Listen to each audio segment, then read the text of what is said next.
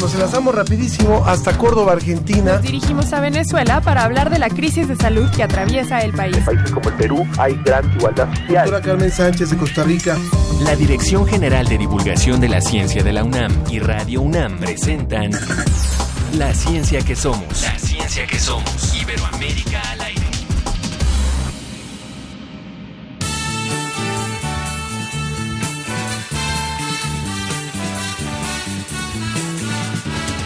Para la libertad. Sangro, lucho, vivo para la libertad. Mis ojos y mis manos, como un árbol carnal, generoso y cautivo, doy a los cirujanos. Para la libertad Siento más corazones que arenas en mi pecho. Dan espuma mis venas y entro en los hospitales y entro en los algodones. Como en las Escuchando al grandísimo Joan Manuel Serrat y como parte de la playlist de nuestra invitada del día de hoy, la doctora Julia Carabias, iniciamos la ciencia que somos para la libertad. Sofía Flores. Hola, Ángel Figueroa. Gran día, gran día para todos ustedes, comenzando con Joan Manuel Serrat. Siempre se empieza bien. Como bien dice Ángel, vamos a estar escuchando esta playlist que creó la doctora Julia Carabias. Me gusta. Y comenzamos escuchando a Joan Manuel Serrat. ¿A los chavos como tú les gusta Joan Manuel Serrat? A la chaviza. Pues no podría generalizar. Yo he tenido una educación que pues corresponde a Sofía Flores y a mí me encanta, pero no sé si a mis amigos. Que nos digan, que nos digan hoy los, chavos que nos estén escuchando qué tanto conocen de Joan Manuel Serrat y de la playlist de, de Julia Carabias. Mis ojos y mis manos, como un árbol carnal, generoso y cautivo, doy a los cirujanos porque donde unas cuencas vacías amanezcan, ella pondrá dos piedras de futura mirada.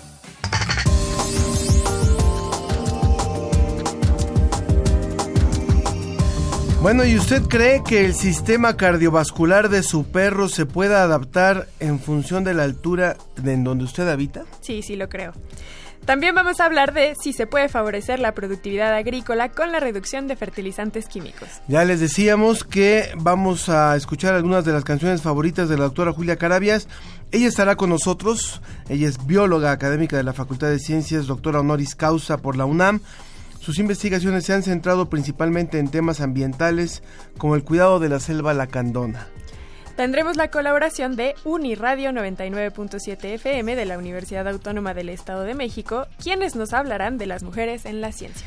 Y bueno, el año 2020 ha sido llamado el Año Internacional de la Sanidad Vegetal. ¿Esto qué significa y qué importancia tiene? Vamos a conversar con la representante de la FAO en nuestro país, de la FAO que es la Organización de Naciones Unidas para la Alimentación y la Agricultura como siempre, por supuesto, los invitamos a hacer con nosotros este programa.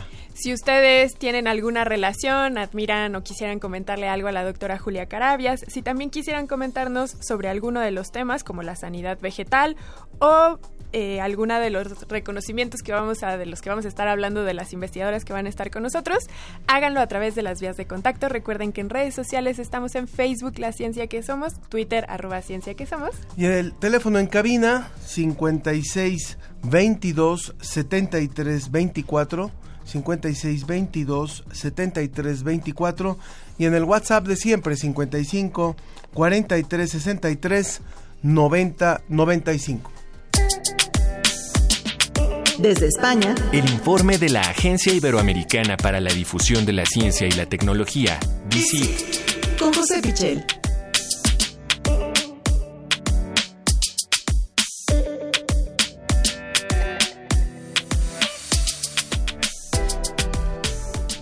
Como cada semana ya está con nosotros nuestro querido José Pichel de la Agencia Iberoamericana para la Difusión de la Ciencia y la Tecnología. DICIT. Hola José, ¿cómo va todo por allá?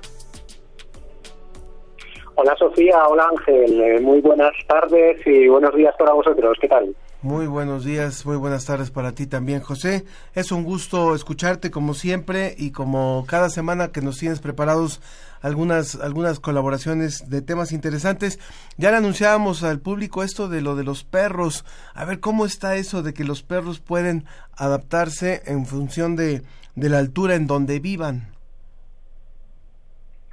Sí, pues eh, parece que a los perros les sucede lo mismo que nos sucede a, a las personas, ¿no? Que eh, nos afecta la, la altitud, eh, además eh, ahí en, en, Latinoamérica, vosotros en México, eh, creo que el DF pues está eh, a bastante bastante altitud, eh, sucede en otras capitales, entre ellas eh, Bogotá, y nos encontramos esta semana con una investigación de la Universidad Nacional de Colombia, precisamente relacionada con este tema, cómo nos afecta eh, la altura, la altitud a los seres vivos pero eh, en este caso eh, centrado en el tema de los perros. Eh, normalmente, claro, pensamos en nosotros, en cómo nos vemos afectados los seres humanos, pero también eh, otras especies eh, se ven afectadas. Y en concreto, lo que han estudiado en este caso los investigadores es el sistema eh, cardiovascular, eh, cómo se adapta, eh, cómo hay diferencias entre los perros que se encuentran a nivel del mar, en el caso que han estudiado concretamente en la localidad de Barranquilla, que está a orillas de, del Caribe, y qué diferencias hay, como digo, con respecto a los perros de Bogotá, que Bogotá es una capital que está situada a 2.600 eh, metros de, altura media, incluso algunas zonas de la capital eh, aún más alta. ¿no? Eh, a mayor eh, altura sabemos que hay menos oxígeno. ¿Y cómo reacciona el cuerpo, en este caso de los cánidos? Pues produciendo más cantidad de glóbulos rojos es una de las eh, cosas que han, que han averiguado los investigadores de la Universidad eh, Nacional de Colombia, que eh, llegaron a, esta conclusión estudiando otras características fisiológicas de, de los perros. Por ejemplo, eh, los que viven a mayor altura, que han estado, eh, bueno, pues toda su vida ahí en, en Bogotá, eh, suelen presentar hipertensión pulmonar y es que eh, bueno les afecta eh, de alguna manera a la morfología del corazón y suelen tener incluso algunos problemas de, de corazón relacionados con la arteria pulmonar. Eh, hay un hiperdesarrollo de algunas partes de, del corazón, eh, como han visto en ecocardiografías que, que han realizado a estos eh, cánidos.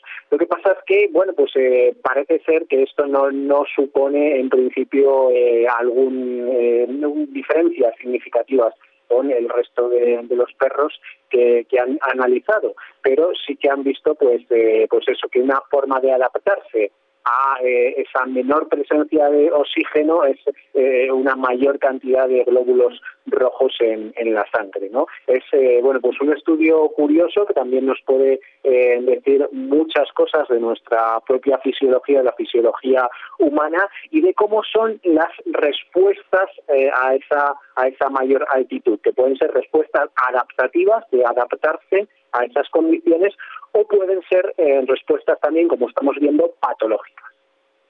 José, otra evidencia más de que los mamíferos estamos emparentados y no estamos tan alejados unos de otros. Yo tengo una duda, no sé si en el estudio eh, se menciona qué tipos de perros fueron los que se analizaron, porque me pongo a pensar que el ritmo cardíaco de un perro chihuahua es distinto al de un gran danés solamente por su tamaño. Eh, probablemente, probablemente eh, dentro de las especies de perros eh, que, que pueda haber, eh, seguramente hay, hay, hay eh, diferencias importantes. No lo mencionan en la noticia que hemos publicado en, en eh, eh, es una investigación de la Universidad Nacional de Colombia, como digo, dirigida por Alejandra Martínez, eh, médica veterinaria e investigadora de, de, la universidad, aunque sí nos han eh, proporcionado eh, bueno pues alguna foto de estos eh, animales, no sé identificar exactamente qué, qué especie de perro de perro es, parece bastante grande y eh, como dices eh, seguramente pues no es lo mismo eh, cómo puede ser eh, eh, esa adaptación que puede hacer eh, una especie o que puede hacer eh, otra incluso eh, bueno ya sabemos que incluso nosotros mismos los seres humanos que pertenecemos a la misma especie eh, pues eh, unas personas se ven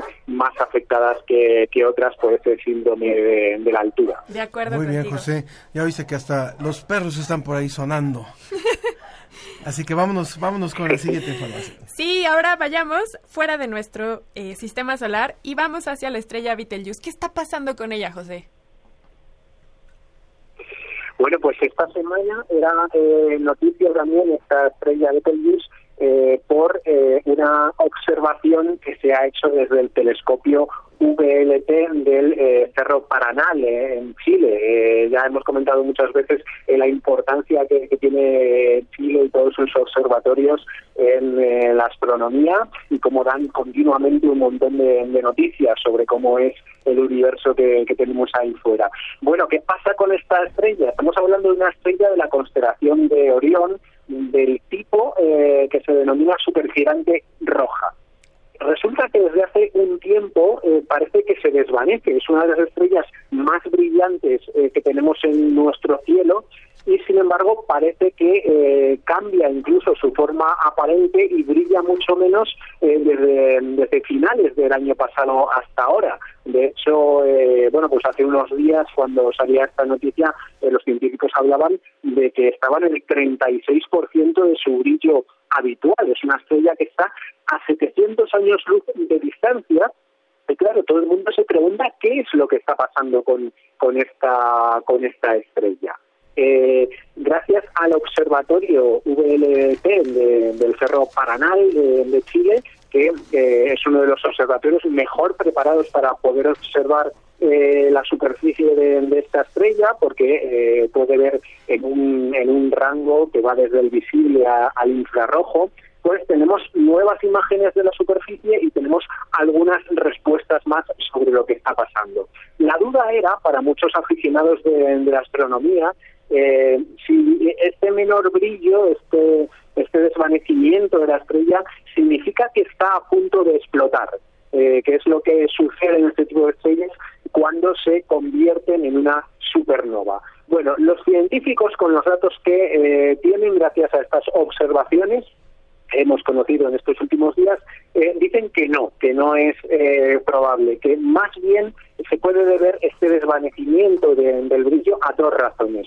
Una puede ser un enfriamiento de la superficie eh, de esta estrella y la otra es que esté eh, viviendo un momento de gran expulsión de polvo hacia nosotros. Eh, ya sabemos, como se suele decir eh, muchas veces, que somos polvo de, de estrellas. Bueno, pues en este caso, eh, nunca mejor dicho, porque parece ser que eso, que una de las explicaciones a que eh, observemos un menor brillo es que puede haber una gran expulsión de polvo hacia nosotros y nos oculte ese brillo, incluso pues eso, parece que se deforma de alguna manera eh, esta estrella Betelgeuse en, en el cielo, ¿no? Es una de las mejores explicaciones que han encontrado los astrónomos gracias a estas observaciones y bueno, pues habrá que seguir muy atento a este fenómeno que es realmente curioso. De hecho, José, eh, esta noticia, como bien dices, ha causado conmoción desde, si no, eh, hace unos cuantos meses. Y yo les recomiendo, te recomiendo a ti también, que sigan una cuenta de Twitter que se llama arroba BeetlejuiceCheck y que lo que hacen es que diariamente tuitean si Beetlejuice ya eh, explotó y cada día ponen, no, no ha explotado. Entonces es, es muy simpático seguir esta noticia en tiempo real porque todos estamos en espera de que este suceso puede pasar en unos minutos o puede pasar cuando ya no estemos en este planeta y es muy emocionante. Desde luego que sí. Eh, bueno, pues no conocía yo esta cuenta, pero creo que es una idea muy muy simpática, así que me pondré a seguirla sin, sin duda. Genial, buenísimo. Pues José Pichel de la Agencia Iberoamericana para la Difusión de la Ciencia y la Tecnología DICIT, te agradecemos como siempre mucho el haber estado con nosotros e invitamos a los radioescuchas a que estén enterados de las noticias que ustedes publican en DICIT.com. Muchísimas gracias, Sofía y Ángel. Así que nada, seguimos trabajando para publicar muchas más eh, noticias y contarlas aquí el viernes que viene. Un saludo. Un saludo, José, muchas gracias. Síguenos en Twitter. Arroba Ciencia que Somos. Búscanos en Facebook Como la ciencia que somos.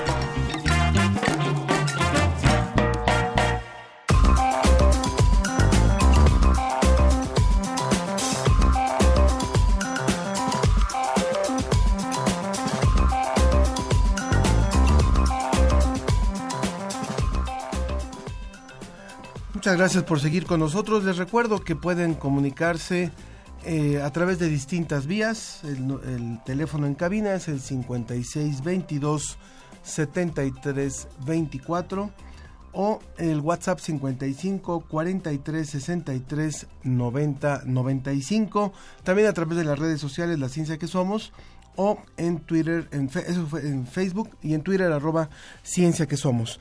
Bueno, pues en, el- en distintas ocasiones el premio L'Oreal UNESCO se entrega a mujeres que están comprometidas con la investigación científica.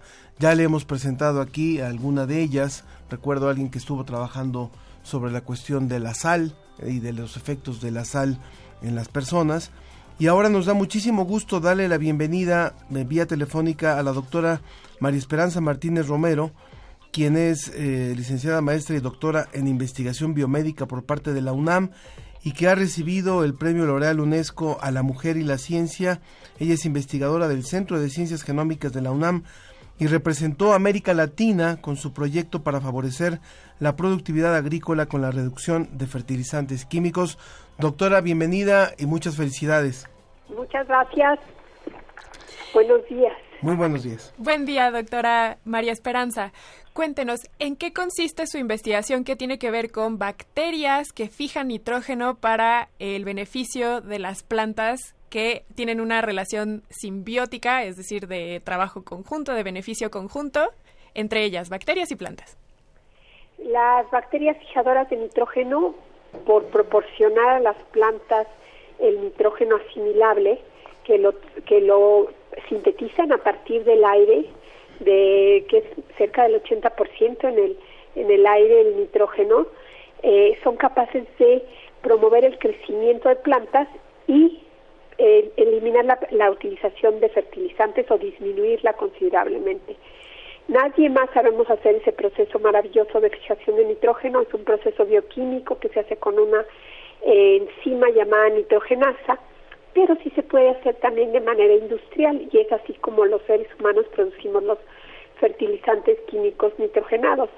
En un proceso donde se quema petróleo y se hace reaccionar el nitrógeno del aire eh, a altas temperaturas y presiones con el hidrógeno. Ese es el proceso químico que de otra manera se hace de manera biológica con las bacterias. Y hay bacterias asociadas a plantas y animales con capacidad de fijar nitrógeno.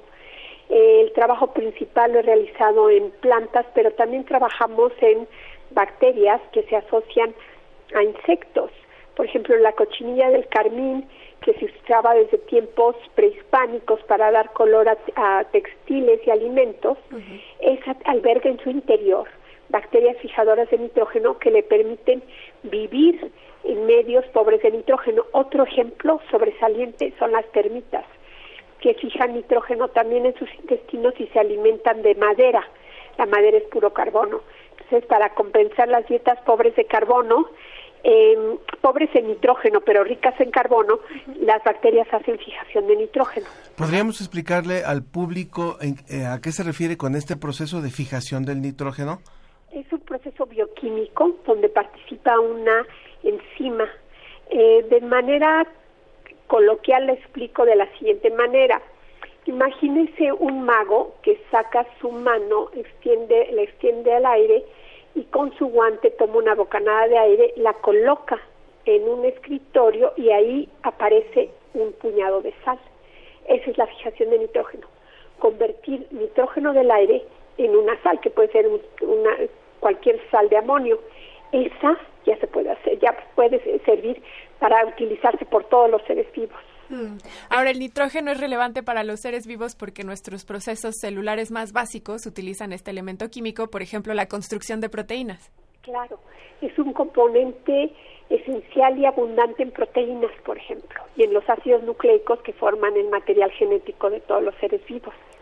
Ahora, doctora, eh, usted nos decía que eh, nosotros para generar fertilizantes artificiales quemamos petróleo. Es decir, que su investigación abre la puerta a que dejemos de ser, eh, dejemos de usar estos elementos contaminantes, es decir, no renovables, y que más bien apostemos a cuestiones que ya están en la naturaleza para poder obtener una producción agrícola eficiente, limpia y sostenible. Así es. Y es por esto que el reconocimiento del L'Oreal UNESCO, que le fue dado en diciembre y que le será otorgado el premio en marzo, ¿cierto? Exacto, el día, eh, en la semana del Día Internacional de la Mujer es cuando ellos organizan la ceremonia en París y ahí entregan los premios. Y esto creo que va muy muy de acuerdo también incluso con otro tema que vamos a tocar hoy en el programa, que es el de el año de la sanidad vegetal, porque finalmente justo algo que ha afectado en muchas partes del mundo los cultivos tiene que ver con el uso de estos fertilizantes eh, no naturales y que están afectando la salud de las plantas. Sí, es cierto. Eh, la eh, uno de los problemas muy graves en la agricultura es la salud de las plantas. Sí. Y, y parte de las bacterias que fijan nitrógeno también ayudan a contrarrestar patógenos. Eh, no solamente fija nitrógeno, sino que también eh, permiten a las plantas crecer más sanas. Así es, doctora. Ahora, en este panorama que estamos viviendo ya del cambio climático, ¿cuáles son también los beneficios de una investigación como la suya? Bueno, las plantas son maravillosas porque además de fijar nitrógeno, hacen fotosíntesis. Y la fotosíntesis pues utiliza gases de invernadero y los convierte en, carbono, que, que es lo que se llaman los bonos de carbono, porque disminuimos concentración de CO2 en la atmósfera. Las leguminosas no tienen una capacidad fotosintética muy alta, pero sí, por ejemplo, los cereales como el maíz. Entonces sería un es una, un sueño de los científicos que plantas como el maíz pudieran fijar nitrógeno y nosotros trabajamos en eso, utilizando bacterias asociadas a maíz y seleccionando condiciones que permitan que el maíz pueda beneficiarse más de estas bacterias. Entonces encontramos que una bacteria solita puede fijar cierta cantidad, pero un grupo de bacterias como normalmente se encuentran las bacterias en, consorcios, en, con sus amigos, digamos, el grupo de amigos de bacterias son más eficientes para fijar nitrógeno y eh, tenemos eh, constatados niveles de fijación de nitrógeno pequeñitos pero alentadores en maíz. Ok. Es decir, porque también una estrategia que se había que se ha propuesto en el paso del tiempo es que se haga una rotación de cultivos para que los cultivos que fijan nitrógeno hagan su trabajo en una temporada y después dar paso a otra eh, especie de planta y así ir cambiando. Pero entonces con su propuesta, doctora, es posible que aquellas plantas que de manera biológica natural no lo hacen en asociación con esta biodiversidad bacteriana puedan llegar a hacerlo sin esta necesidad de rotación de cultivo? Es correcto. ¿Y usted? Es correcto. La rotación de cultivos es una herencia muy de la sabiduría de nuestros ancestros que, que hicieron una agricultura muy sustentable en, México, por ejemplo, eh, rotando maíz y frijol. Ahora que se dio a conocer el reconocimiento que le dará la UNESCO en el mes de marzo, el día 12 en particular, eh, usted declaró que, que le parecía muy importante que se reconozca que en países como México se hace ciencia de calidad. Nos gustaría que hablara un poquito sobre esto. Eh, los, mire, también me dieron el premio de Nacional de Ciencias en diciembre. Mm. y en ese momento dije que es un premio muy competido porque hay muchos científicos muy buenos en México. Y compitieron muchos, más de 60 por el premio. Entonces, em, el, el, nivel de, de investigación que se hace en México sí es de nivel muy alto. Sí es alto y eh, siempre siempre hemos estado muy castigados porque yo me he comparado con mis colegas que hacen investigación en otros países y mis presupuestos son como de un décimo de lo que ellos tienen. Y aún así, este, que siempre decimos que los eh, mexicanos sabemos hacer mucho con poco, pues es cierto. Entonces, si nos dieran una ayudadita más para hacer investigación, seríamos mejores. Es que si la, de repente, yo he estado en sabático en Estados Unidos, en California, en la Universidad de California en Davis, eh, con diez, casi ocho años de diferencia entre los dos sabáticos, y el último fue hace ocho años, eh, casi diez, casi nueve años. Entonces, eh, la primera vez que fui a sabático era muy claro que estábamos dando batalla a los mexicanos. Pues hace nueve años que regresé, ya habíamos perdido la batalla. Tenían una cantidad de equipo, una cantidad de recursos. Mientras nosotros hacíamos una muestrecita, ellos hacían 100 o 1000. Entonces, ¿cómo podemos competir? Claro. Es terrible. Y sí, pues los grandes avances pues los logran los países más desarrollados porque tienen una cantidad de recursos, capacidad de cómputo enorme. Sí, es muy, es muy deprimente eso. Qué importante, qué importante, justo en estos momentos que está viviendo el país y que está viviendo la ciencia y los recursos para la ciencia, lo que usted está diciendo, doctora. Así es, doctora. Y usted que hace una ciencia que tiene una aplicación un poco más directa, pues también eh, saber que usted la padece me hace pensar en aquellos que hacen ciencia básica, básica, básica y que pedir fondos también llega a ser bastante complicado. Claro. Sí, yo también, bueno, mi trabajo es muy básico. No, bueno, Tiene también, claro. incidencias en las aplicaciones, pero yo hago trabajo básico. Sí, no, de acuerdo con eso. Eh, pero sin duda es un gran aliento para todos nosotros el que personas con, como usted, que están en la trinchera, tengan estos reconocimientos no nada más nacionales como el que fue el del año pasado, sino también como este internacional eh, del Premio L'Oreal UNESCO de la Mujer en la Ciencia. Le agradecemos mucho, doctora María Esperanza Martínez Romero, por ser esta, por recibir este galardón, pero sobre todo por haber estado aquí con nosotros. Y, y la quiero comprometer, doctora. Sí, Después de que vaya a París a recoger su premio, ¿puede venir con nosotros a, a una entrevista un poquito más larga? sí, claro, con mucho gusto. Ya sé que está usted en Morelos, pero le esperamos por acá para que venga al estudio. Muy bien, Bueno, Genial. para que nos cuente también cómo fue la ceremonia y todo. muchas gracias. Muchas gracias, doctora Esperanza Martínez Romero. Un orgullo de mujer y un orgullo de investigadora de nuestra UNAM.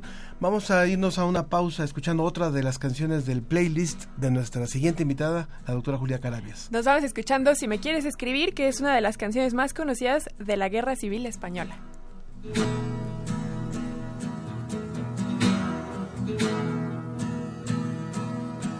Si me quieres escribir, ya sabes mi paradero. Quieres escribir, ya sabes mi paradero. Tercera brigada, misa primera, línea de fuego. Tercera brigada mixta, primera línea de fuego.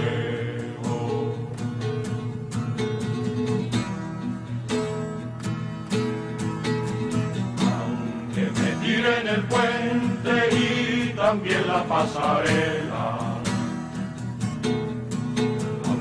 Tiren el puente y también la pasarela, me verás pasar el Ebro en un barquito de vela. Me verás pasar el Ebro en un barquito de vela.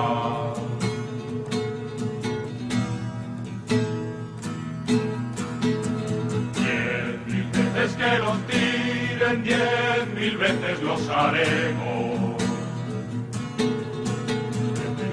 Que los tiren, diez mil veces los haremos. Tenemos cabeza dura los del cuerpo de ingenieros. Tenemos cabeza dura los del cuerpo de ingenieros. La ciencia que somos. Iberoamérica al aire.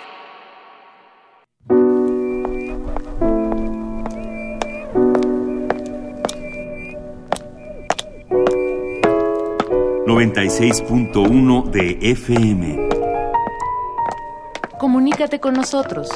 Correo de voz 5623-3281. Correo electrónico Radio arroba unam punto mx. Escuchas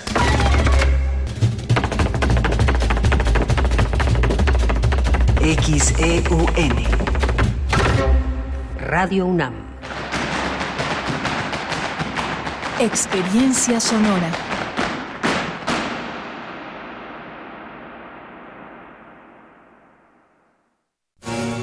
La educación, según mi punto de vista, es el derecho social por excelencia. ¿Son los derechos humanos compatibles con el neoliberalismo económico? Lo que se quiere es una fiscalía que persiga al Ejecutivo. La acción de inconstitucionalidad y la controversia de constitucionalidad son promovidas normalmente por actores políticos. Precisamente la manera de prevenir es fomentando la igualdad de género.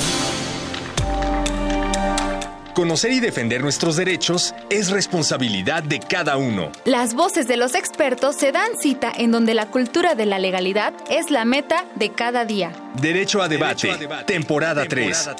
Todos los martes a las 16 horas por el 96.1 de FM. Conduce Diego Guerrero. Te esperamos para continuar en la construcción del Estado de Derecho, porque en la cultura de la legalidad participamos todos.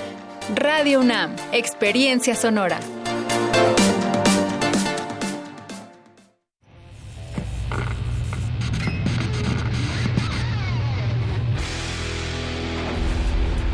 ¿Recuerdas esta música?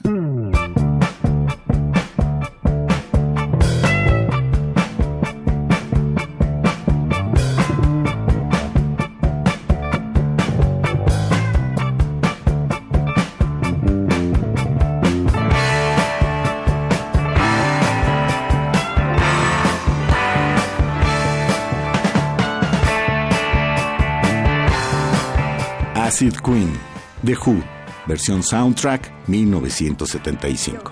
La revolución de la cultura juvenil cuando el rock dominaba el mundo. Todos los viernes a las 18.45 horas por esta frecuencia. 96.1 de FM. Radio UNAM, Experiencia Sonora.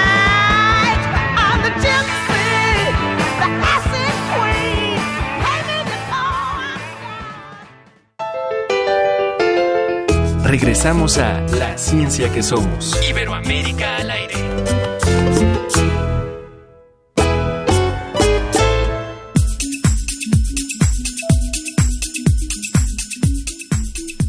Continuamos en La Ciencia que Somos para pasar a la siguiente etapa de este programa. Está con nosotros vía telefónica Greta Díaz y ella forma parte de Uniradio 99.7 de FM de la Universidad Autónoma del Estado de México. Hola Greta, ¿cómo estás? Hola Sofía, hola Ángel, qué gusto estar aquí con ustedes en La Ciencia que Somos. Muchas gracias por la invitación. Muchas gracias a ti por estar con nosotros y por formar parte de nuestro programa, claro que sí. El día de hoy estás aquí porque nos vas a traer un reportaje que trata sobre las mujeres en la ciencia. Cuéntanos. Así es, bueno, pues es un reportaje que trata de las mujeres en la ciencia y específicamente las limitaciones a las que se enfrentan actualmente. Eh, si bien sabemos que a través de la historia, pues las mujeres nos hemos enfrentado a diversas, eh, pues sí, dificultades, ¿no? Y, y barreras, pues la ciencia no es no es la excepción y vemos cómo anteriormente a las mujeres se les consideraba demasiado hormonales para hacer ciencia, pues ahora eh, se enfrentan también a otras eh, pues a otras cuestiones, ¿no? Como eh, pues techos de cristal que no les permite involucrarse tanto en la ciencia o bien inclusive que pues no no son gran parte del, del sistema nacional de investigadores por ejemplo eh, todo esto se, se aborda en el reportaje. Y bueno la importancia de incluir a las mujeres en la ciencia y sobre todo a las niñas no hay muchos programas justamente para incluir a las niñas a la ciencia. Este pero bueno durante este más bien este reportaje que ya escucharemos pues es sobre todo las dificultades que tienen las mujeres ya que están dentro de la ciencia en pues en los diversos ámbitos y también en las diversas formas de hacer ciencia, ¿no? No es lo mismo las ingenierías que las ciencias económicas, que inclusive las ciencias sociales, donde vemos eh, pues más mujeres. Pues vamos a escuchar entonces este reportaje que nos han preparado y regresamos contigo. Perfecto. Muchas gracias. Previo al siglo XX, las mujeres debían firmar sus investigaciones científicas con un seudónimo para poder ser publicadas. Y no solo eso, muchas otras veces sus parejas, hombres, se llevaban el crédito de los aportes científicos. Las mujeres han sido parte de la ciencia durante cientos de años. Sin embargo, históricamente han sido poco reconocidas. Así lo asegura Graciela Vélez Bautista, especialista en género de la Universidad Autónoma del Estado de México. De acuerdo con un estudio realizado en el Centro de Estudios sobre Ciencia, Desarrollo y Educación Superior de Buenos Aires, Argentina, durante muchos años las mujeres no eran tomadas en cuenta en la ciencia debido a una supuesta inestabilidad hormonal. Como consecuencia, fueron también excluidas como objetos de estudios en algunos temas como los biomédicos. Susana Larios Murillo, investigadora en género de la Universidad de Guadalajara, explica que las mujeres eran consideradas demasiado emocionales para hacer ciencia. El científico británico Tim Hunt dice básicamente tres cosas a la pregunta expresa de cuál es la manera en la que las mujeres participan en la ciencia. Y él dice, las mujeres se enamoran de uno, uno se enamora de ellas y cuando se les critica, ellas lloran. ¿No? Es decir, parece que nuestras emociones son un freno o son una barrera y entonces como somos muy emocionales, somos muy hormonales, pues no podemos hacer ciencia. Para ser parte del Sistema Nacional de Investigadores de CONACYT es necesario cumplir con diversos requisitos como tener un doctorado, publicar cierto número de artículos, dirigir tesis y realizar actividades de investigación. Graciela Vélez Bautista afirma que esto muchas veces no es tarea fácil para una mujer debido a que culturalmente su vida no se puede centrar solo en lo académico. Todavía nuestra vida no es nada más la universidad. A lo mejor mientras eres soltera sí, pero a veces ni así, porque si se enferma alguien, hay pues la que lo cuida es la, la mujer, ¿no? Eh, sí, en la vida de las mujeres hay, eh, digamos que un dilema. ¿Tienes éxito científico o éxito familiar. O sea, la vida de las mujeres se interrumpe profesionalmente a veces o la mayor parte de las veces cuando se casan, porque sobre ella viene toda la carga del hogar y de la familia. Por otro lado, Susana Larios Murillo agrega que pese a que hay un aumento de mujeres en las licenciaturas, maestrías y doctorados, esto muchas veces no se ve reflejado en los ámbitos de investigación. De acuerdo con el Foro Consultivo Científico y Tecnológico, en 2016 el SNI estaba compuesto por 15.992 hombres y 9.080 mujeres. La diferencia entre ambos géneros era del 28%. En los cuatro niveles del SNI, el porcentaje de mujeres ha ido aumentando. Sin embargo, las mujeres han ganado terreno principalmente en el nivel de candidatura y nivel 1 la brecha de género vuelve a hacerse más ancha cuando se trata de los puestos más altos en la jerarquía de investigación. El máximo nivel del SNI es el nivel 3, en el que únicamente el 21% corresponde a las mujeres. Susana Larios Murillo destaca que a pesar de que las mujeres ya son parte de la ciencia y existe una feminización de las carreras académicas, todavía existe un piso pegajoso y un techo de cristal. Es decir, todavía se les dificulta un ascenso profesional y existe un límite que las mujeres todavía no pueden pasar. Si bien hay un aumento o hay una feminización de las carreras académicas, esto no se refleja en la toma de decisiones. Cada vez hay más mujeres haciendo ciencia, cada vez menos mujeres en las jerarquías universitarias, cada vez menos mujeres tomando decisiones sobre cómo se genera la política científica y qué vamos a hacer con este presupuesto que tenemos. ¿Y por qué eso es importante? Porque entonces se privilegian esos acercamientos que las personas que están llevando la política científica quieren privilegiar, en su mayoría hombres.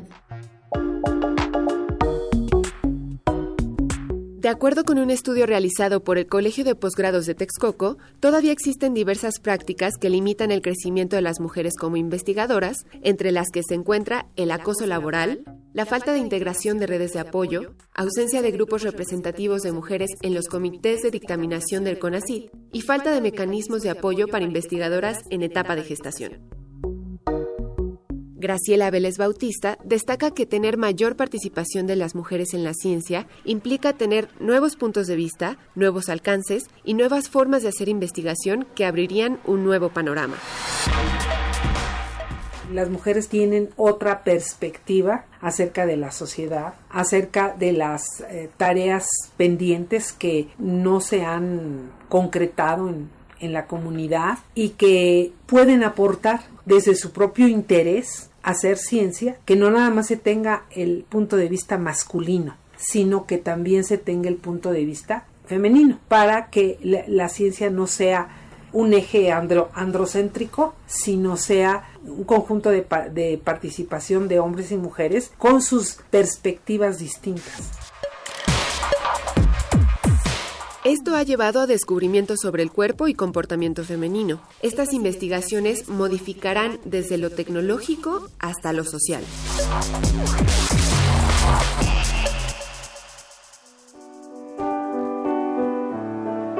Susana Larios Murillo destaca que las instituciones de investigación y las universidades deben considerar las condiciones sociales de las mujeres. Si bien el CONACYT ya cuenta con ciertas políticas, como dar una ventana de tiempo a quienes estuvieron embarazadas y así no pierdan el nombramiento de SNI, todavía habría que contemplar cuestiones estructurales como que las mujeres no tienen el mismo acceso a la educación.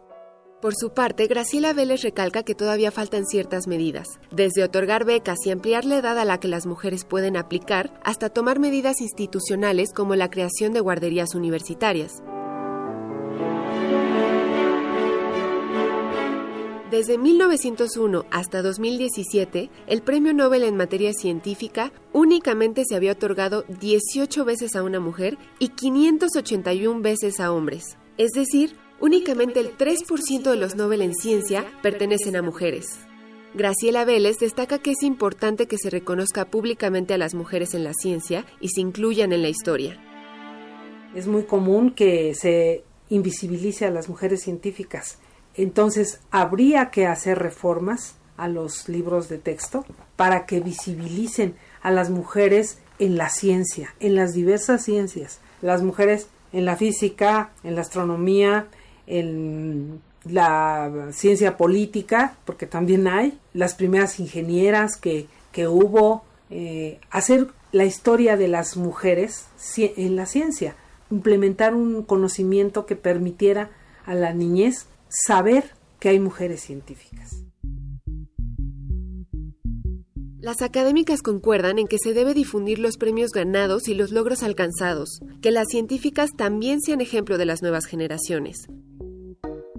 Así como se ha enseñado a las niñas que pueden ser superheroínas, se debe enseñar que pueden ser físicas, astrónomas, matemáticas, ingenieras, psicólogas, es decir, que pueden ser científicas. Desde la Universidad Autónoma del Estado de México, Greta Díaz.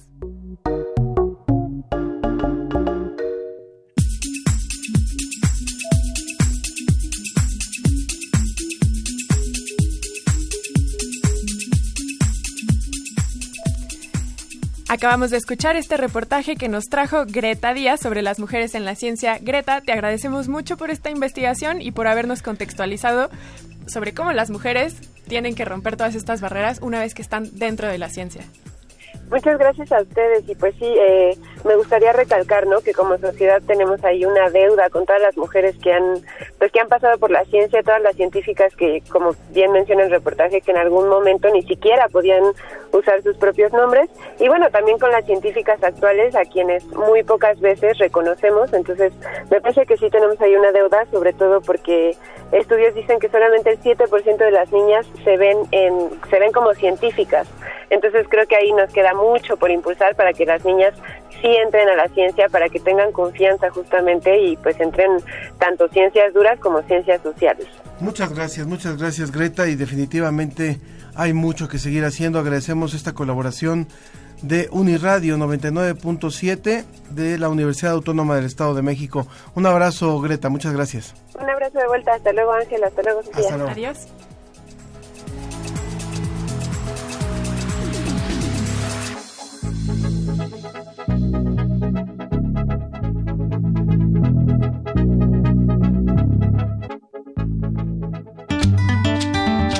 La ciencia que somos. La ciencia que somos. Entrevista. Decía nuestra colaboradora anterior, Greta, que justo Greta Díaz, que solamente el 7% de las niñas se ven como científicas. Y yo creo que después de lo que vamos a conversar ahorita, ese porcentaje ojalá que crezca. Porque tenemos a alguien que realmente representa eh, una, una, vida de mucho esfuerzo para abrir un tema, no, no solamente para abrir el tema de las mujeres en la ciencia, sino también para poner en la agenda pública problemas y situaciones que son importantes para el sostenimiento de la biodiversidad en nuestro país, alguien que ha ocupado puestos muy relevantes y que sigue, sigue activa haciendo mucho por este país. Así es, y por eso tenemos con nosotros a la doctora Julia Carabias, quien es bióloga académica de la Facultad de Ciencias y doctora honoris causa por la UNAM. Sus investigaciones se han centrado en temas ambientales, en particular en la regeneración de selvas tropicales, restauración ambiental, manejo de recursos naturales, ecología y sistemas productivos. Fue presidenta del Instituto Nacional de Ecología en 1994 y titular de la Semarnat en el 94 y el 2000. También ha sido galardonada con el Premio Getty 2000, el Premio Internacional Cosmos 2004, Premio Campeones de la Tierra 2005, Medalla Belisario Domínguez 2017, que es el galardón más importante que un mexicano puede recibir por la labor que hace por este país. También tiene un honor, doctorado honoris causa por la Universidad Nacional Autónoma de Nuevo León 2013, es miembro del Colegio Nacional desde agosto del 2018 y está con nosotros para hablar sobre su papel y su trayectoria. Muchas gracias por estar aquí, doctora. Al contrario, muchísimas gracias a ustedes por la invitación. Usted no lo sabe, claro, cómo va a saberlo, pero hace aproximadamente dos años yo iba en un avión con un biólogo que ha trabajado con usted y yo le decía, ¿qué tiene que hacer una para llegar a convertirse en una científica como Julia Carabias? Se quedó pensando y me dijo, ¿te puedo contestar al final del viaje? al final me dijo, Julia es única. ¿Qué ha tenido que hacer la doctora Julia Carabias para llegar a convertirse en la bióloga, en la científica y en la representante de tantos que nos dedicamos a esta labor como usted? Pues primero, muchas gracias por el comentario, pero no concuerdo con él. Hay muchísimas mexicanas que estamos trabajando todo el tiempo precisamente por ir abriendo los espacios de la ciencia y de los eh, el, pretender concretar un mejor país a través del desarrollo sustentable en donde la gente pueda vivir mejor y la naturaleza se, se pueda mantener y siga siendo el sustento para hoy y para siempre. Yo creo que es extraordinario cómo en México se han creado capacidades de abrir estos espacios a los, no solamente a las mujeres, sino mujeres y hombres. Eh, cuando yo inicio en, mi trabajo en la universidad, el tema era muy incipiente y lo hicimos porque teníamos una inquietud muy fuerte en ir tratando de sumar los temas de justicia social, de pobreza, eh, del, la falta de democracia que teníamos en México, estábamos organizados en la Facultad de Ciencias, como siempre sabemos es una, una facultad muy activa, estábamos organizados más en una actividad que nos unía política de, de, la justicia social. Allí es donde conozco a Rosaura y desde entonces hemos estado trabajando eh, conjuntamente, que hoy nos acompaña.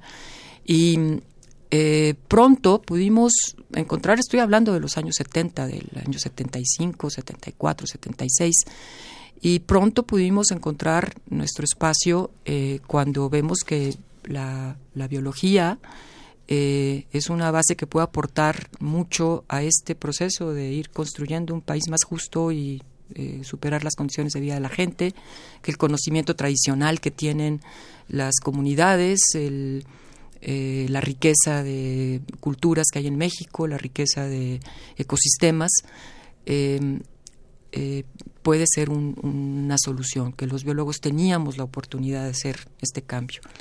Y fue entonces a partir de que se empiezan a constituir eh, espacios, se empiezan a abrir espacios, nos vamos a trabajar a la montaña de Guerrero primero, y convocamos a muchos eh, estudiantes, eh, varios maestros, y de allí se fue formando un amplio contingente de gente que tenía estas distintas eh, formas de entender la realidad que no la estábamos aprendiendo solamente en la universidad.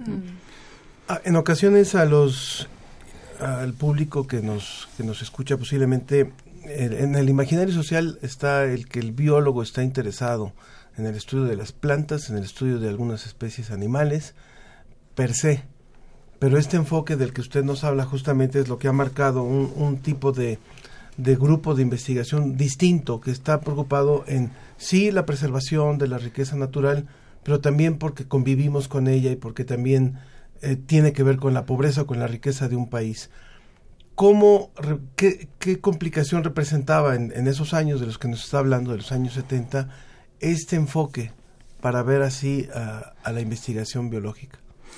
Pues déjenme contarles un poco la anécdota de cómo siento que esto fue abriendo espacio en, en, México y cómo fue mi transformación en ese sentido. Yo, por un, yo, yo estaba en una vida muy dual, era mi actividad política eh, militando en la izquierda mexicana, en ese momento en el PESUM, esto cuando eh, en uno de los ayuntamientos más marginados de nuestro país, en uno de los municipios más marginados, eh, gana el ayuntamiento eh, el grupo de Otón Salazar, un querido militante de la izquierda mexicana, estoy fallecido, pero que se había caracterizado por sus movimientos en el, en, el magisterio y que es una persona oriunda de la montaña de Guerrero.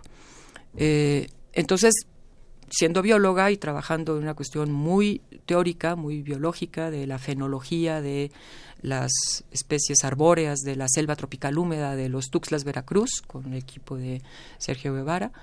Esto, por un lado, pues yo dedicaba muchas horas a esta militancia y luego muchas otras horas al estudio y, vivía en, en, dos mundos. Y de repente Otón Salazar nos dice, biólogos, ayuden a que este municipio con su conocimiento salga de la pobreza. Esto, y nosotros dijimos, pues no sabemos hacer nada, no. absolutamente nada, no sabemos, este... Entonces empezamos a, a, a, inventar y empezamos a convocar a gente y entonces la creatividad que traíamos, de, de, el conocimiento que teníamos y lo que se nos ocurrió, esto como equipo de trabajo, con un gran equipo de trabajo del Instituto de Biología en ese momento, con Javier Caballero, Cristina Mapes, esto, eh, José Arellano, Rosaura Cadena, Silvia Purata, Carlos Toledo, empezamos a pensar cómo podíamos tener este conocimiento al servicio de estas comunidades campesinas eh, indígenas que vivían en la situación más marginada. Y entonces empieza a que el conocimiento que uno tiene científico, ahí tenemos que saber de las plantas y de los animales, porque si no somos expertos también en eso, lo demás es rollo, ¿no? Entonces, ¿cómo ese conocimiento científico esto se puede convertir en un tema que le pueda servir a la gente? Es algo que se fue abriendo brecha. Y hoy tenemos 30 años después o no sé, 40 años después, pues una gente como este eh, Alicia Mastreta que eh, se dedica a eso y es súper experta de los genes y se convierte en alimento que la gente come y produce más. Estamos conversando con la doctora Julia Carabias. Les recuerdo nuestras vías de contacto para que participen con nosotros también en esta entrevista. 56 22 73 24 es el teléfono en cabina, 56 22 73 24. El WhatsApp 55 43 63 90 95 en Facebook La Ciencia que Somos, en Twitter arroba Ciencia que Somos. Como ya lo mencionó la doctora Julia Carabias, también tenemos aquí a dos de sus compañeras de trabajo. Está con nosotros la bióloga Rosaura Cadena, bióloga por la UNAM, y que fue directora ejecutiva de CEIBA, Centro Interdisciplinario de Biodiversidad y Ambiente, y es directora de proyectos en Natura y Ecosistemas Mexicanos. Gracias por estar aquí. Muchas gracias, muy contenta de estar con ustedes. Gracias. También está con nosotros la doctora Alicia Mastreta Yañez, Yáñez, Llanes, perdóname, lo apunté y lo dije mal. Es alumna de la doctora Julia Carabias en 2007, hizo su servicio social con ella en la selva lacandona y esa fue la generación que ganó la medalla Gustavo Vasprada. Después trabajó en Natura algunos años y emprendieron muchos proyectos con las comunidades campesinas. También hizo su doctorado en Inglaterra y a su regreso entró a trabajar a Conavio. Gracias por estar aquí. Encantada, gracias. Justamente la doctora Julia está hablando de esta colaboración con ustedes y cómo el conocimiento científico lo han usado a su favor para ayudar en causas sociales. ¿Cómo es trabajar ustedes siendo biólogas, siendo mujeres, siendo científicas, con personas a las que, como dice la doctora, a veces hay que aprenderles muchísimo más que lo que nos enseñan en las escuelas. Bueno, yo creo que sí, muchas gracias. Este, entre las muchas cosas que comparto con Julia, nos conocemos desde hace 45 años, estaba haciendo la cuenta. Este, eh, pues hemos compartido la militancia política, hemos compartido eh, el ser servidoras públicas, hemos compartido el trabajo en la montaña Guerrero, ahora en la selva Lacandona. Y yo creo que eh, mucho ha tenido que ver eh, también como el origen de Julia, de, yo creo que también otra cosa que compartimos es que venimos de eh, hijos de refugiados de la Guerra Civil Española y que eso también contribuyó en una formación que yo muchas veces no me explicaba por qué de repente con Julia me puedo entender nada más mirándonos, ¿no? Y creo que tenemos como una, una base este, de, de principios y de y de eh, lucha y de que compartimos. Y yo creo que eso eh, Julia lo transmite todo el tiempo no independientemente de toda esta parte de la formación este científica yo creo que lo que siempre ha sido muy importante es cómo Julia ha logrado armar equipos no cómo ha logrado comprender cómo ha logrado transmitir cómo ha logrado convencer. O sea, Julia habla desde con los chicos de la secundaria de Berriozábal hasta con los chicos de Yale y, y no escatima esfuerzos en, en, en, armar sus trabajos de una manera muy, muy sólida siempre, ¿no? Entonces, y pues ella siempre nos ha transmitido todos estos principios de honestidad, de luchar por la equidad en este país, por la igualdad de oportunidades para todos. Y yo creo que eso es algo que es como la base del equipo que Julia ha ido armando, ¿no? Ahí, ahí nos hemos ido, por lo que preguntabas hace un rato, yo creo que ahí nos hemos ido uniendo mucha gente que compartimos toda, toda esta, eh, esta forma de ver las cosas, ¿no? Doctora Alicia, ¿cómo ha sido para, para ti, para usted? A usted, ¿qué tal, eh? es que es doctora. es que es doctora. Pues mira, yo mm, quería empezar por decir el primer día que vi a Julia Carabias, pero eso lo voy a contar al rato. Más bien voy a contar eh, lo que fue trabajar con ella, primero como estudiantes de servicio social y luego como miembro de Natura. Estábamos fresquecitas, eh, y digo fresquecitas porque estábamos saliendo de la carrera, ni siquiera la, habíamos terminado propiamente. Era así una de las últimas eh, materias y la, la materia de recursos naturales que llevamos con Julia fue tan enriquecedora y nos prendía tanto el ánimo que no me acuerdo bien cómo, pero creo que a alguien de nosotras se le ocurrió decir, ¿por qué no nos llevas a la selva? Sergio Nicasio. ¿A Sergio? Ah, Nica. Entonces a Nicasio se le ocurrió, Nicasio es un personaje, algún día entrevístenlo. Saludos, Nica. Em, se le ocurrió decir que nos llevara a, a, la selva para que pudiéramos pues, ver las cosas, los proyectos que estaban haciendo y contribuir. Y de nuevo, un poco como repitiendo la historia de Julia, contribuir con el conocimiento científico que ya habíamos adquirido en la carrera para ayudar a resolver eh, los problemas que estaban allá. Julia puso una cara de terror eh, disfrazado, o sea, puso cara de, bueno, va, ¿no? Nos la echamos.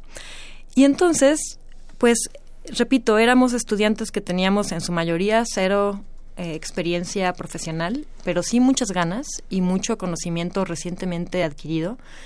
Y entonces ir a la selva fue en primer lugar como un sueño hecho realidad, ¿no? Como decir, yo estudié biología, para esto. ¿no? Mm. Me están llevando a, cumplir ese sueño de que voy a ayudar a la conservación y entendíamos lo que la complejidad de ayudar a la conservación implica. ¿no? Entonces, pues hizo nos puso en, en, una posición muy privilegiada donde pudimos enfrentarnos a los problemas en el mundo real, ya no en el aula, ya no como algo teórico, ya no nada más leyendo un artículo o un capítulo del libro que lo discute. Mm. Y eso pues pregúntale a un médico, ¿no? No es lo mismo estar en, eh, pues, no sé, en la escuela, en la, consulta, que de repente tener enfrente a un montón de... No es lo mismo estar en el aula que de repente estar en la consulta fuera de la Ciudad de México, en un contexto donde tú eres el más experto, aunque haya otros expertos más expertos que tú en México y el mundo, en ese lugar, en ese rincón del planeta, en ese momento, tú eres el experto en esto, pero eres un estudiante que acaba de salir y obviamente no sabes todo lo que la gente también del lugar pues, sabe de su bosque, de su selva, de sus propios árboles. Entonces se volvía una dinámica muy... Em, pues como muy pareja, ¿no? Donde nosotros sabíamos que no sabíamos todo y donde la gente sabía que ellos sabían, pero a la vez que había conocimiento que podíamos nosotros contribuir, como usar una computadora para hacer un mapa, cosas así de simples. ¿no? A mí me gustaría contarle a los jóvenes que nos escuchan hoy en este programa La Ciencia que Somos, que les recuerdo que estamos conversando con la doctora Julia Carabias y dos de sus más cercanas colaboradoras, Rosaura Cadena y Alicia Mastreta, que la doctora Carabias fue de las primeras mujeres investigadoras que un día acepta, eh, fueron invitadas a colaborar en un gabinete eh, eh, invitada en este caso por el, por el presidente entonces Ernesto Cedillo, y Julia se hizo cargo de la Secretaría de Medio Ambiente, Recursos Naturales y Pesca en el año 94 y hasta el año 2000.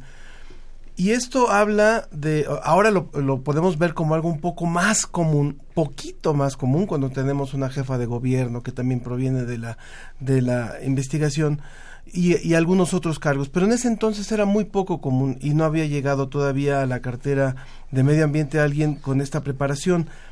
De ahí para acá las cosas han cambiado mucho también en cuestión de la situación de ciertos, de ciertos lugares en el país. Y a mí me gustaría aprovechar los minutos que tenemos, porque creo que es algo de lo que actualmente está eh, enfocando mucho la atención de, de la doctora Carabias, lo que está ocurriendo concretamente en la selva lacandona. Entonces yo no quisiera dejar de aprovechar esto y con ese contexto también le cuento a nuestro público que está en Colombia, por ejemplo, quién es la doctora Julia Carabias, para quienes no la conozcan. Entonces ella sigue comprometida, ya no está en un puesto público, ya eh, sigue haciendo esta labor social y aprovecho también sumar a la pregunta de Luis F que dice cómo combinar el quehacer científico con la actividad política. Entonces esa es la pregunta. Bueno, em, el tema en, en la selva lacandona, yo creo que lo que nos está eh, preocupando a muchos mexicanos, yo espero que estamos ya del orden de millones de mexicanos, es que este que es el patrimonio natural eh, más importante, porque por su extensión, por su biodiversidad, por los servicios ecosistémicos que presta, eh, la amenaza es constante en cambio de uso de suelo y que lamentablemente cada cambio de administración hay algunos grupos que se aprovechan de esa situación en que el cambio de gobierno tiene ganas de hacer cosas distintas y entonces se posicionan. El tema siempre ha sido invadir. Cuando dice Alicia que dudé muchos invitarlos o no a la selva, es porque en 2007 estábamos en una situación bien difícil. Acabábamos de salir de conflictos de invasiones muy fuertes. Entonces era la primera vez que yo iba a llevar a estudiantes a una situación en donde no garantizaba la seguridad. Eh, después las cosas empezaron a estabilizarse, pero cada inicio de sexenio tenemos la misma situación. La selva lacandona es el ecosistema más rico y diverso que tenemos que proteger. Le pertenece a una etnia, en su mayoría, no todo, pero una etnia originaria, que son los lacandones. Eh, lo han conservado perfectamente, tiene un área natural protegida que se llama Montes Azules hay muchos grupos de investigación y organizaciones de la sociedad civil que trabajamos allí para eh, garantizar que eh, la biodiversidad se mantenga. Eh, se establecen distintos proyectos de desarrollo sustentable para que la gente pueda vivir sin alterar el ecosistema, pero hay muchos grupos de interés político, económico, que eh, atentan contra estos procesos de estabilización y de paz y que son los grupos por los cuales todo el tiempo nos estamos enfrentando. Por eso sí es posible conciliar el, trabajo del quehacer político con el quehacer científico, porque los dos están basados en, eh, en una serie de principios éticos de, convencimiento, de eh, compromiso, en donde con la información técnica y científica que se desprende, podemos defender una causa que es una causa que se convierte en una causa política. Pero siempre nuestra base ha sido una base de información científica. Sabemos que ahí se produce la mayoría del agua, que ahí está la mayor cantidad de las especies, que estas especies están amenazadas, que están en riesgo, que están disminuyendo, otras están en muy buen estado. En fin, toda esa es una base científica que nos está dando el conocimiento de los grupos de investigación que están saliendo allí y lo vamos convirtiendo en un quehacer de una política y una estrategia de conservación y desarrollo sustentable que al final del camino va siendo un proceso de política en el buen sentido, las políticas públicas que hay que implementar allí y en el mal sentido en toda la politiquería que se va dando alrededor y que va poniendo obstáculos. Yo tengo mucho este, esperanza de que esto nuevamente se estabilice y continúe y se fortalezca, que es un poco semejante a lo que tienen muchos eh, eh, áreas naturales protegidas en Colombia. Nosotros hemos aprendido muchísimo de Colombia, de cómo se organizan las áreas naturales protegidas, cómo se incorporan los pueblos originarios, eh, las organizaciones sociales. El propio gobierno en Colombia desde hace muchísimos años, décadas, fue el que abrió espacio, los primeros en las áreas naturales protegidas. La red que se armó latinoamericana fue encabezada por Colombia.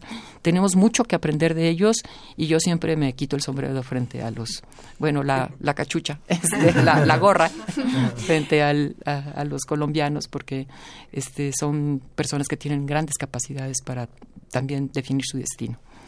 Yo las escucho y me emociono mucho porque es verdad que en la facultad cuando uno se acerca al conocimiento científico de manera formal nos inculcan esta responsabilidad social y cómo usar esta evidencia en favor de una justicia social, pero algo que no nos enseñan es cómo dar ese brinco, cómo de, como tú decías, eh, Alicia, efectivamente llegar a las comunidades y darte cuenta de qué es lo que está pasando en tiempo real, de forma real. Y yo eso es lo que quisiera preguntarles a ustedes, aprovechando también que tenemos a Rosaura y Alicia. ¿Cuál es la trayectoria o cuál es el camino que se debe seguir para uno como científico que tiene esta responsabilidad y que además tiene todo el bagaje para generar un cambio? ¿Qué es cómo se rompe este, este límite y se llega a la gente y se genera un cambio junto con ellos? ¿Qué, qué se tiene que hacer? Pues mire, yo creo que eh, un, parte muy importante del, del trabajo que Julia ha, abierto es exactamente como que encontrar esas rutas, ¿no? Este, cómo llegar a las comunidades, cómo llegar con honestidad, con este apertura, con, con todo tu bagaje científico, pero siempre con, con esta apertura y con, y con estos principios muy claros, ¿no? Y hace un momento Julia mencionaba, y tú tienes que cumplirle a la gente lo que estás diciendo, porque nosotros sí creemos que puede haber conservación y desarrollo y no están peleados. Y en la selva lo estamos demostrando, ¿no? Estamos demostrando cómo esto sí se puede lograr. ¿Y por qué? Porque las comunidades han confiado en nosotros, porque nunca hemos fallado, porque no les decimos mentiras. Este, podemos equivocarnos, pero no, no, eh, no es que hayamos querido engañarlos, ¿no? Mm. Entonces yo creo que esta forma de trabajo este, de eh, honestidad y con principios muy claros y con unas discusiones permanentes, ¿no? De, de con toda la comunidad también, no nada más con la gente de la selva, no, o sea, Julia siempre está tocando base con todo el mundo, leyendo, este, intercambiando, entonces yo creo que eso te hace que no te aísles y que estés al mismo tiempo en un lugar muy específico. Entonces todo el trabajo que se ha hecho en la selva este es un trabajo que podría replicarse en otros sitios, que es mm. una forma de cómo puedes llegar a conservar y por otro lado este, con las comunidades seguir trabajando para que tengan alternativas de desarrollo sin destruir nuestros recursos naturales. Alicia, ¿tú quisieras? Sí, yo creo que ¿quién sabe qué es un científico o una científica, no? Porque creo que definitivamente no somos lo que nos imaginamos que son de niños. Mm. Em, actualmente tendemos a utilizar como sinónimos la ciencia y la academia. Mm. Eh, y yo creo que tenemos que distinguir que uno puede hacer ciencia fuera de la academia. Em, y, por ejemplo, hay muchas biólogas que trabajan en la CONAMP, que trabajan en ONGs y que están haciendo eh, quizás no una investigación científica que se va a publicar en una revista científica, aunque algunas sí, pero también pueden ser aplicaciones de ese conocimiento que aprendiste durante la carrera o durante la maestría o el posgrado. ¿no? Entonces, lo primero yo creo que sería eso, reconocer que eh, la aplicación como científicas va más allá de la academia. Claro que también la academia tiene un, un lugar para generación de conocimiento nuevo con investigación que puede ser aplicada o que puede ser básica, ¿no? Y entonces creo que el primer paso es ese, reconocer que la, ciencia es algo con un gran gradiente que se puede hacer en diferentes, eh, de diferentes formas. Y creo que Julia lo demuestra muy bien porque pues ella continúa en la academia, en la Facultad de Ciencias, formando estudiantes de licenciatura mm, pero también tiene esta labor como muy aplicada dentro de una ONG que está empujando cosas en la selva por décadas. Y ese es el otro punto que quiero decir. Es un compromiso de largo plazo y Julia fue siempre muy clara cuando éramos estudiantes de que no prometan cosas que no tienen idea de si van a poder cumplir. Porque es muy fácil llegar y ver la pobreza y decir, ay, yo voy a ser madrina del pueblo, ¿no? Y voy a adoptar a... Entonces Julia siempre nos puso en una condición como muy... Eh, muy realista y muy de compromiso. si le vas a entrar, le entras en serio, ¿no? Y entonces comprométete a las cosas que de verdad te puedes comprometer tanto profesional como personalmente. Y pues por eso los proyectos de la selva, eh, estoy pensando en concreto en proyectos de ecoturismo, han funcionado, porque no fue un proyecto vertical que se llegara a decir, un, dos, tres, aquí están estas cabañas o estas cosas, sino que ya llevábamos décadas de trabajo con las comunidades, de que nos conocieran, de que al principio tuvieran recelo y que después mm. estuvieran ya, pues incluso buscándonos y proponiendo, ah, no estaría bueno hacer un proyecto de eso que se llama ecoturismo. Eh, entonces serían esas dos cosas, distinguir que la ciencia tiene un gradiente muy grande de forma de hacerse y que para trabajar con comunidades y en aplicaciones en el mundo real se requiere un compromiso de largo plazo. Y perdón, una cosa yo quisiera eh, eh, añadir de eso. Yo creo que una de las grandes virtudes que hemos podido hacer con el ejemplo de la selva es que eh, desde la academia pudimos encontrar y ubicar una organización no gubernamental que es en este caso Natura Ecosistemas Mexicanos, que ese es el nombre que tiene ahora, pero que eh, está compuesta por gente que lleva 30 años trabajando en la selva. En este caso, Javier de la Maza, pues es quien arrancó todos los procesos en los años eh, finales de los 70 allá, y eso ha tenido un enorme arraigo. Entonces, esa suma es otra de las virtudes que va haciendo que la sociedad pueda eh, aportar y participar en la búsqueda de soluciones en nuestro país, ¿no? La suma de una organización, de gente con, con mucha experiencia, con mucho compromiso de largo plazo, como en este caso pues ha sido Javier para nosotros, Si usted nos acaba de sintonizar, estamos escuchando a la doctora Julia Carabias, nuestra invitada de hoy, junto con dos de sus colaboradoras, Rosaura Cadena y Alicia Mastreta. Nos vamos acercando a la recta final y queremos leer algunos de los comentarios del público. Carolina en Twitter, cuando les presentamos la, la playlist de Julia Carabias, decía no soy chava, porque preguntábamos si a los chavos les gustaba Joan Manuel Serrat. Y decía, no soy chava, pero me encanta Joan Manuel Serrat. Mario Mora nos saluda desde Texas, allí está escuchando el programa. María CJ dice, soy una escucha que tiene padres campesinos, sin estudios formales. Quizá mi pregunta no está dentro de los temas que tratarán en referente a sistemas productivos, cuáles son las instituciones que generan datos que pueda consultar. Esto para crear una estrategia de siembra en este 2020 en el estado de San Luis Potosí. Dependemos de los temporales de lluvia y 2019 fue una época de, pocas cosechas y cosechas perdidas para pequeños agricultores y ganaderos. Me preocupa el panorama para este año. ¿Existe alguna una página que sea de libre consulta y ayuda a los campesinos en el país? Sí, Alicia, yo creo que conoces mucho mejor y si no, te echo una mano. es, es un tema muy eh, importante y actualmente yo estoy en la CONAVIO, Comisión Nacional del Conocimiento y Uso de la Biodiversidad, y aquí estamos impulsando justo el tema em, de los pequeños productores, porque normalmente la agricultura se ha enfocado en las últimas décadas en apoyos y en información a los grandes productores que tienen muchas hectáreas, ¿no? Em, entonces, actualmente en la CONAVIO estamos volcando, tratando de eh, subir la información que sea relevante para pequeños productores y afortunadamente a este barco también se ha subido otras instancias como también la Zagarpa. Entonces te invito a que me escribas un correo para que te dé toda la información con detalle porque estoy viendo que hacen caras de tiempo y ahí mismo en Twitter te pueden pasar mi, mi correo. En redes sociales lo estaremos poniendo entonces. Perfecto, sí, gracias. María también nos dice saludos. María, que fue premio L'Oreal, también una investigadora, dice saludos desde el Instituto de Investigaciones Biomédicas. Mi papá es ganadero en Jalisco.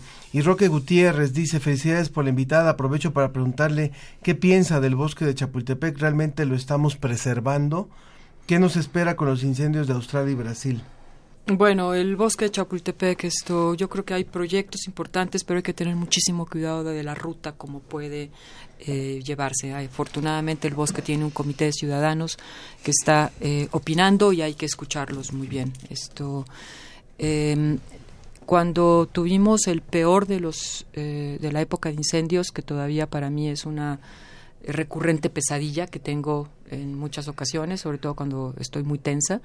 Esto es el año de 1998. Los incendios de ese año fueron eh, la peor de las cosas que tuvimos en la institución durante esos seis años.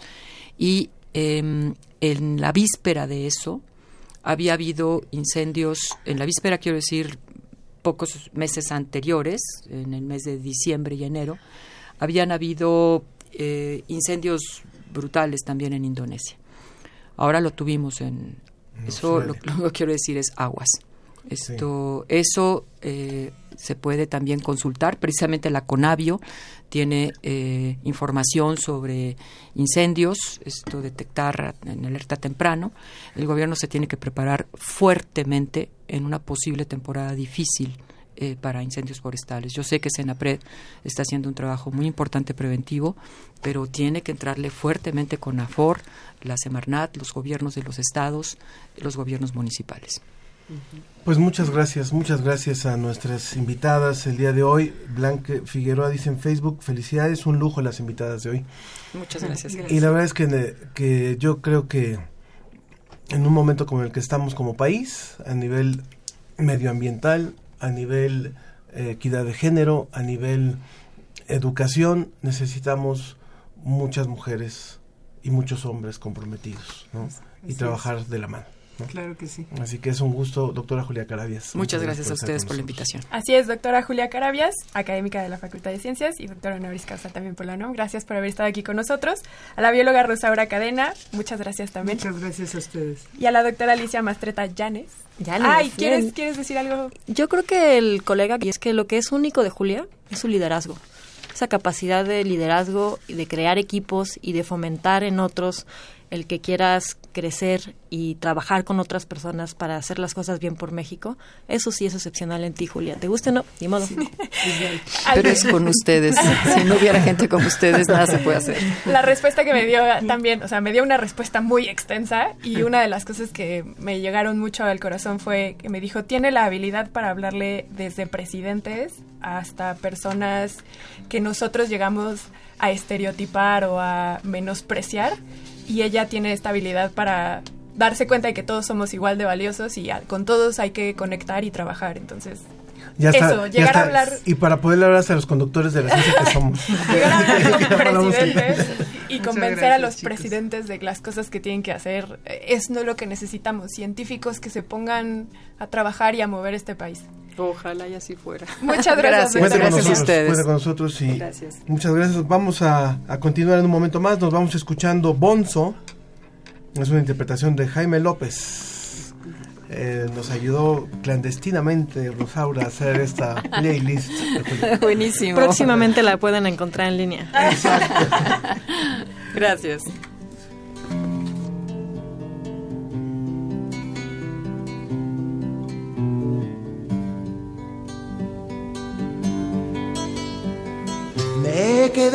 Dormido con la televisión prendida, con la radio prendida, lavadora prendida, licuadora prendida, con el cigarro prendido.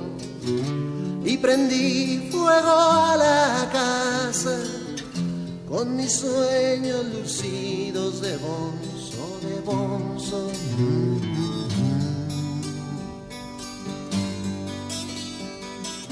Se quedó dormida con mi conversación prendida a la almohada prendida con las luces prendidas y las ganas prendidas tan apagada la orilla la cama mientras ella dormía de bonzo de bonzo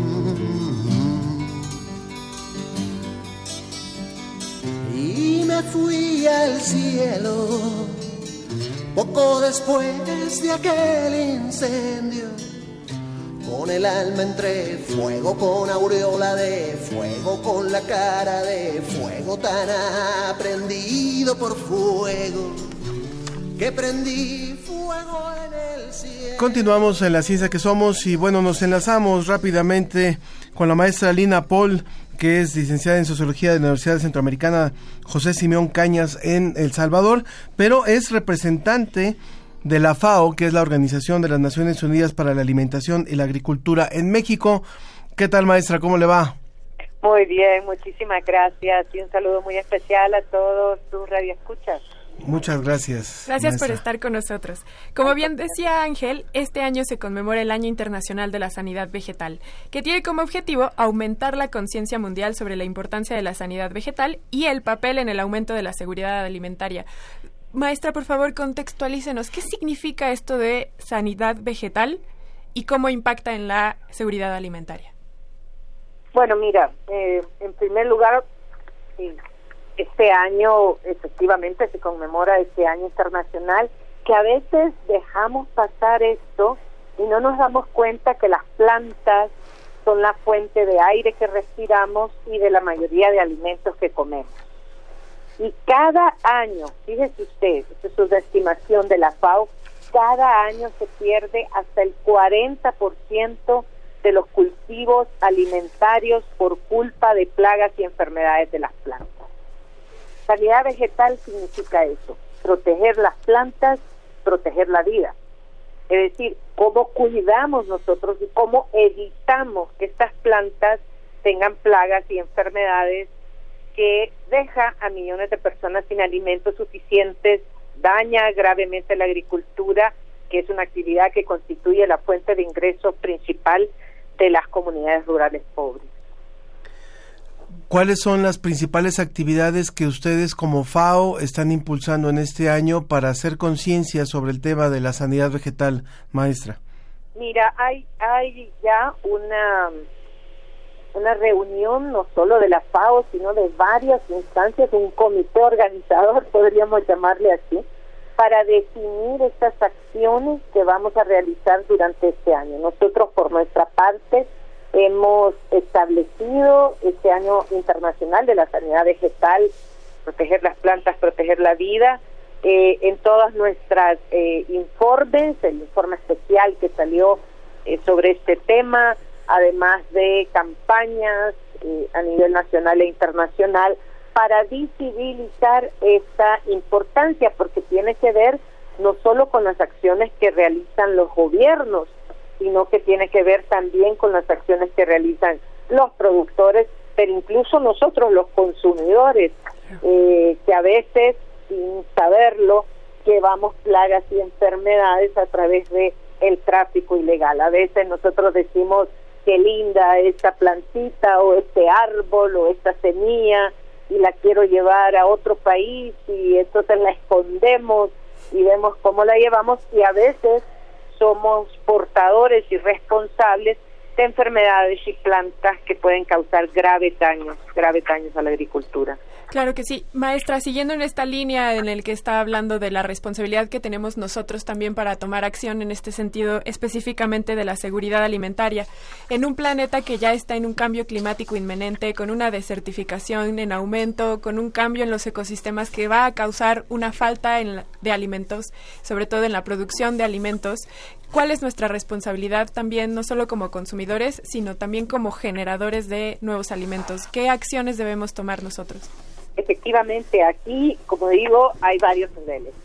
Los países, los gobiernos tienen diversas formas para proteger la sanidad vegetal y de este modo la seguridad alimentaria, proteger el ambiente y fomentar el comercio. Creo que es muy importante lo que usted dice. Estamos frente al mayor desafío que tiene la humanidad, que es el cambio climático. Y uno puede decir, ¿y el cambio climático qué tiene que ver en este tema de plagas y enfermedades de las plantas? Y tiene que ver mucho. Fíjese, le voy a contar solo un caso concreto de un animalito que se llama el gorgojo descortezador del pino, que eh, durante mucho tiempo eh, él, eh, lo que hizo fue un papel importante para mantener sanos los bosques de los países, porque llegaba hasta a los árboles enfermos, que ellos lo que hacen cuando se enferman es tiran una sustancia química que se llama caromona, y entonces estos enfermos ya, ya casi muertos tiran esta sustancia y ese gorgojo descortezador se los come y entonces permite que el resto del bosque siga creciendo con mayor eh, capacidad, más sano y, más fuerte y más robusto. El problema con el cambio climático y con el aumento de las temperaturas es que esos árboles creen estar enfermos, no están acostumbrados a esa temperatura y emiten esas mismas caromonas que hacen que los gorgojos descortezadores se los coman. Y entonces eh, y no están a punto de morir están solamente eh, digamos eh, con temperaturas diferentes y con reacciones diferentes. Entonces así han aumentado muchas de estas enfermedades muchas de estas plagas. Los gobiernos pueden promover campañas públicas de concientización, invertir en las organizaciones de, de protección fitosanitaria, invertir más en investigación y en prácticas y tecnologías innovadoras en esta materia, garantizar que los requisitos de importación fitosanitaria se basen en los estándares establecidos por la Convención Internacional de Protección Fitosanitaria. No se enoje cuando usted llega a un aeropuerto, por favor, ciudadano, no se enoje si hay controles fitosanitarios, si no le permiten entrar o ingresar algunas de las semillas, alimentos que puedan poner en peligro esto, las autoridades tienen el deber de garantizar estos requisitos de información. Hay también normas fitosanitarias y evaluaciones y capacidades fitosanitarias. Y nosotros, digo, eh, podemos hacer muchísimo. Actúe con precaución también a la hora de comprar plantas y productos vegetales por internet o por servicios postales y contribuya con nosotros en esta campaña de sensibilización mundial. Muchísimas gracias, maestra. Pues seguiremos hablando mucho de este tema de sanidad vegetal a lo largo del año, si usted nos lo permite. Por supuesto que sí, muchísimas gracias a ustedes que siempre creo que los medios de comunicación, sobre todo los medios como ustedes, muy interesados en la sanidad del mundo, no solo vegetal, eh, creo que juegan un rol fundamental. Muchas, gracias a la maestra Lina Paul Alfaro por esta entrevista. Gracias, muy amable.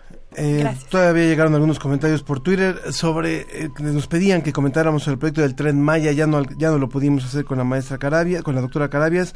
Y Mario Mora dice, "Muy buena charla, queda muy claro que para que se pueda gobernar hay que tener sustento científico. Eso hay que repetirlo cuatro veces. Pero no nada más para gobernar, para cualquier tipo, todos debemos tener la responsabilidad de manejar una cultura científica. Le agradecemos mucho a la producción a Susana Trejo, Alma Cuadros, en la operación técnica Ricardo Pacheco, Arturo González y en la producción general Claudia Ogesto. Nos vamos, Ángel Figueroa. Y Sofía Flores, escuchando a Quilapayún, otro de los temas que le gustan a Julia Carabias, El Aparecido. Y nos encontramos por aquí la próxima semana. Que tenga muy buen día.